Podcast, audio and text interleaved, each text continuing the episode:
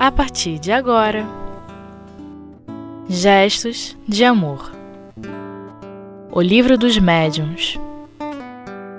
Médiuns Imperfeitos. Primeira parte. Com Berenice Lima. Vamos iniciar o estudo sobre médiuns.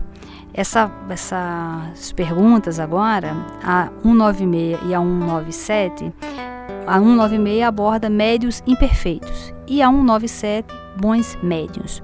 Nós vamos nos ater nos médios imperfeitos. Nós sabemos que o médium, ele, o papel dele é justamente esse de ficar no meio, intermediário, passando o recado do mundo espiritual para o mundo material. Na verdade, ele apenas ele é um instrumento. A mediunidade, esse atributo, essa faculdade que traz o espírito, que é uma questão inclusive física, são é, as glândulas físicas que faz esse papel da antena de captação e, e aí então passa essa mensagem dos espíritos é muito interessante. Por quê? Quem são os espíritos que dão as mensagens? Ora, esses espíritos são os mesmos espíritos que estavam encarnados em algum momento. E nós temos que fazer uma avaliação que a doutrina espírita nos incentiva muito ao bom senso, à crítica, à razão.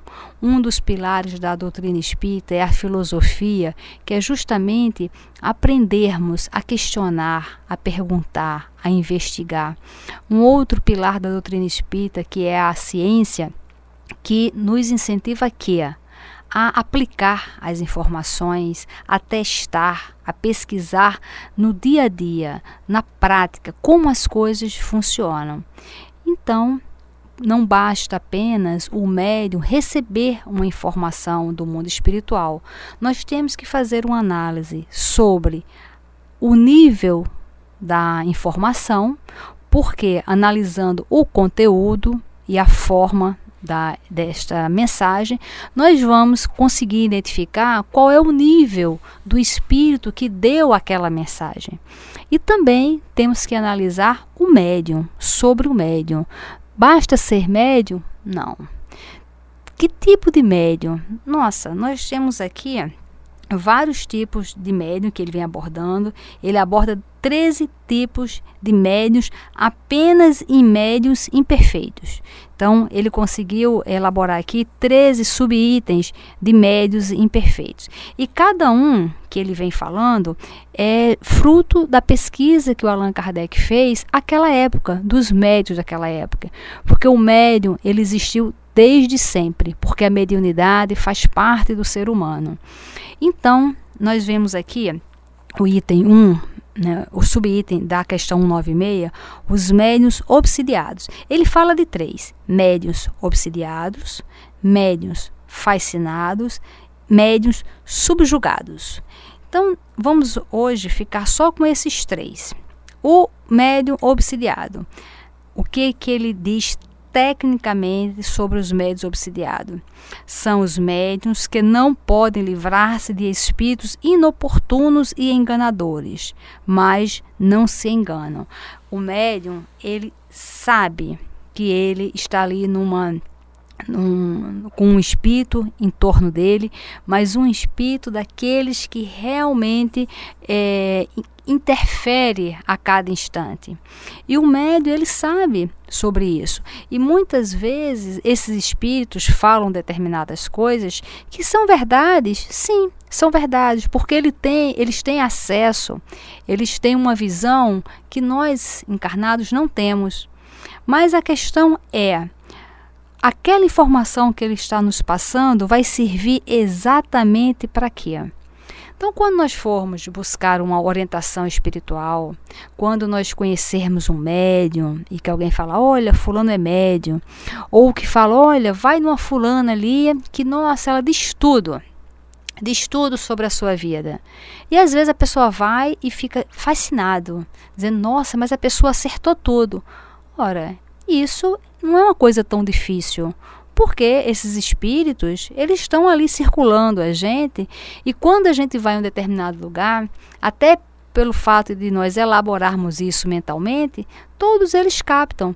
E falar às vezes da nossa vida, quantos filhos, quantos irmãos, o que, que aconteceu, o que, que não aconteceu, isso é muito fácil para eles falarem. Cabe ao médium saber o que fala, sobre o que fala e de que forma ele, ele recebe essa situação. Um outro médium, tipo de médium que ele fala, é o médiums fascinados. Porque o médium obsidiado, que está com aquele espírito ali no oportuno, ele, mas ele não se deixa enganar porque ele sabe sobre aquilo. E é uma coisa tão forte que todos nós, assim, num primeiro momento, já podemos fazer uma avaliação de como aquilo está desequilibrado, como aquilo está de uma forma é, desconectada. Então, às vezes, é tão gritante que a gente mesmo percebe isso. Por exemplo, quantos médiums já foram internados em hospital psiquiátrico por conta de uma mediunidade desorganizada, uma mediunidade sem estudo, onde espíritos é, inoportunos e enganadores, como ele está falando aqui, se apodera do médium.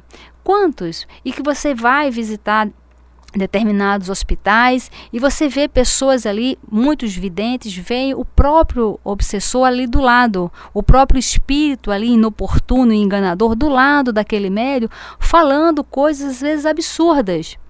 Então, isso existe? Sim, isso existe. Mas quando é alguma coisa obsidiada, uma coisa gritante, que a gente olha e já percebe o nível do, da desconexão mental, o nível do desequilíbrio, isso já fica mais visível para a gente. Ele aborda um outro médium aqui, que é o médium, médiums fascinados, que esse é o mais perigoso. A fascinação é algo que a gente tem que ficar muito alerta.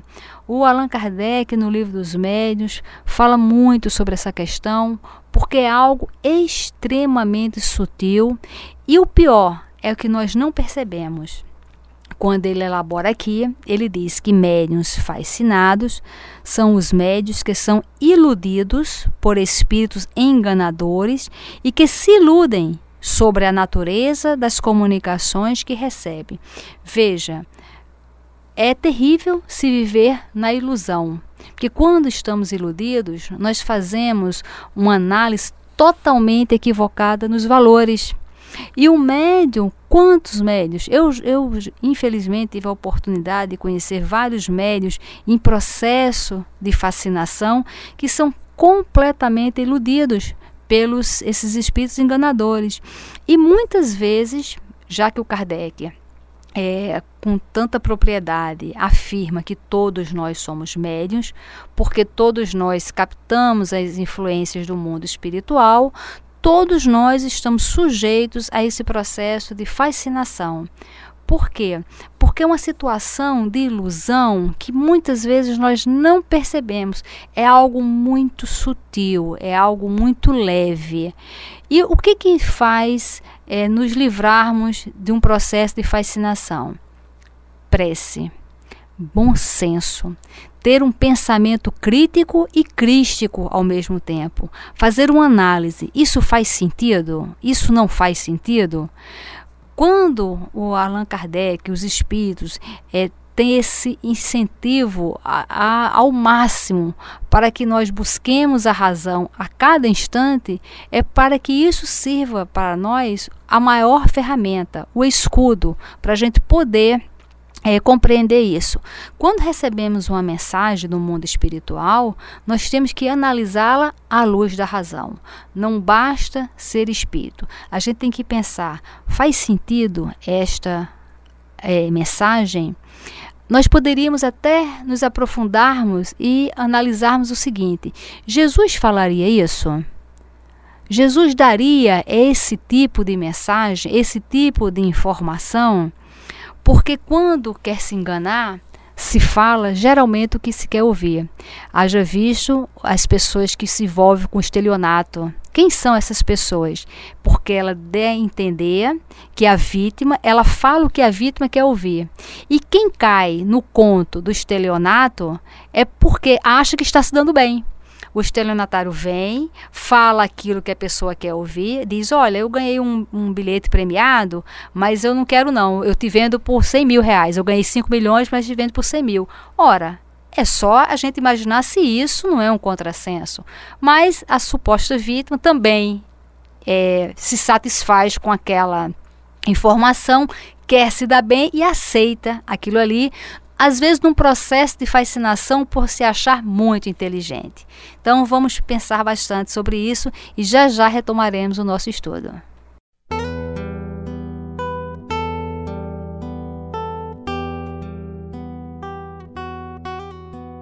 Gestos de amor. O livro dos médiuns. Dando continuidade sobre os médiuns fascinados, tem um livro que é imperdível. Se chama Nas Trilhas da Libertação.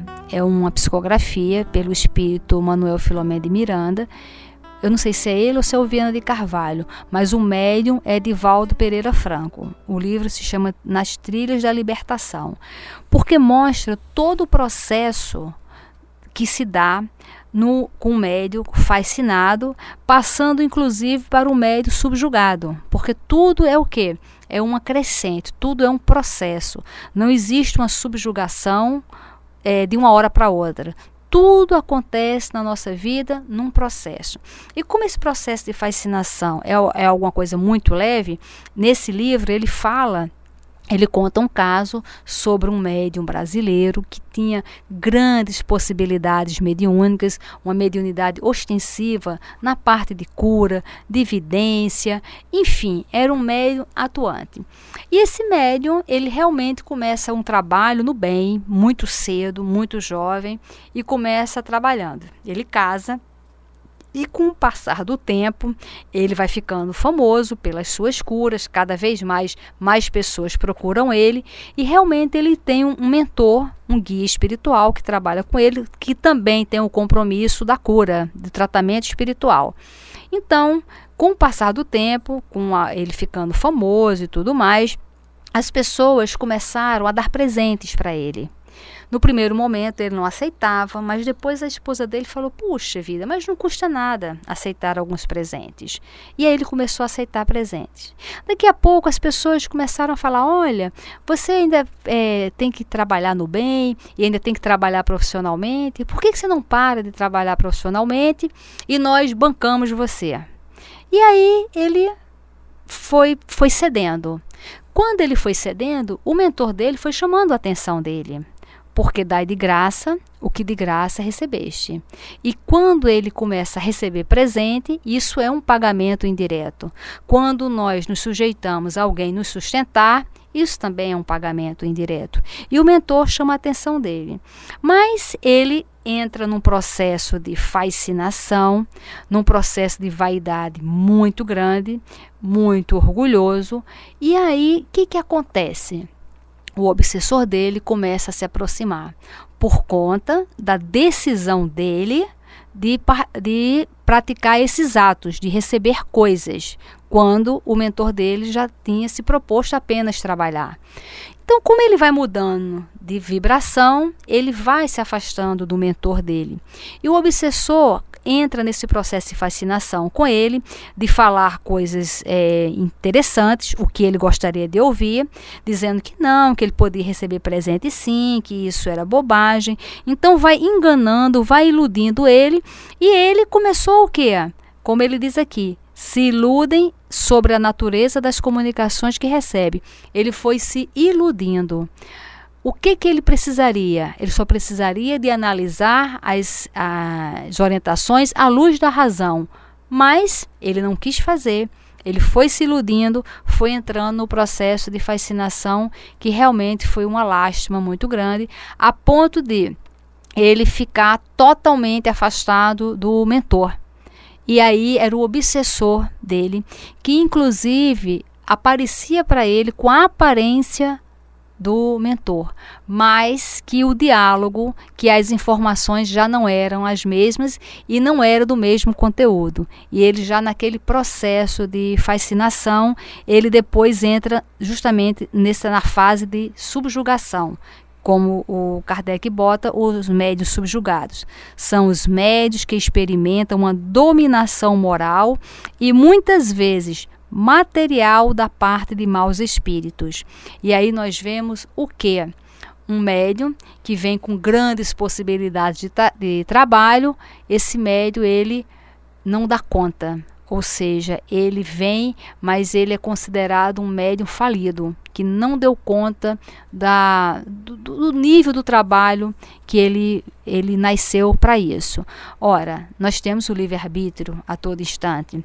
Então, muitas vezes, nós viemos com, com a nossa missão é, em várias áreas, não só na área da mediunidade, e muitas vezes nós entramos nesse, nesse nessa onda aí de fascinação, quantas pessoas começam a trabalhar em determinado lugar, a pessoa tem uma determinada conduta, um determinado jeito, uma determinada postura, começa a trabalhar e daqui a pouco é o famoso se acha. A pessoa se acha. Isso é o que? A vaidade, o orgulho abre uma brecha, os espíritos se aproximam esses espíritos começam ao quê? A fazer grandes inspirações enganadoras e vão iludindo, e aí as pessoas vão se enroscando nelas mesmas, entrando num processo de fascinação e a pessoa se transforma. Então, toda vez que formos analisar um livro, uma obra mediúnica, vamos analisar o conteúdo. Vamos analisar se aquilo faz sentido, se está de acordo com o Evangelho, se está de acordo com a doutrina espírita. No capítulo 21 do Evangelho, fala: haverá falsos cristos e falsos profetas. E aí ele vem dando várias dicas de como a gente é, raciocinar sobre, sobre isso. E ele diz: não acrediteis em todos os espíritos. E depois ele fala que nem todos os espíritos são de Deus. Ora, os espíritos são são os ex-homens encarnados, as pessoas encarnadas. Então, nós devemos ter esse critério para não é, nos afinizarmos com esse tipo é, de espírito, porque isso tem um preço muito grande. E muitas vezes nós trocamos a nossa liberdade, o nosso bem viver, por conta dessas questões de fascinação. Então, todos os livros que nós vamos estudar, ler, nós temos que analisar criteriosamente o conteúdo. Ah, mas é porque o médium era, o médium é ótimo, ele era assim, era assado, e nós vemos muitos médios que tinham um determinado nível de postura, um determinado nível é, de argumentos, inclusive doutrinários, e com o passar do tempo, aquilo ali vai se modificando. O conteúdo mesmo da mensagem é, ela, ele vai se transformando. Tem determinados médios que têm obras de determinadas épocas que têm um conteúdo X e depois apresenta um outro conteúdo com palavras chulas, com outro significado da vida. Isso nos mostrando que é possível sim. E a todo instante nós temos que ter essa análise principalmente também quando vamos em algum local falar com algum médium e receber alguma orientação espiritual.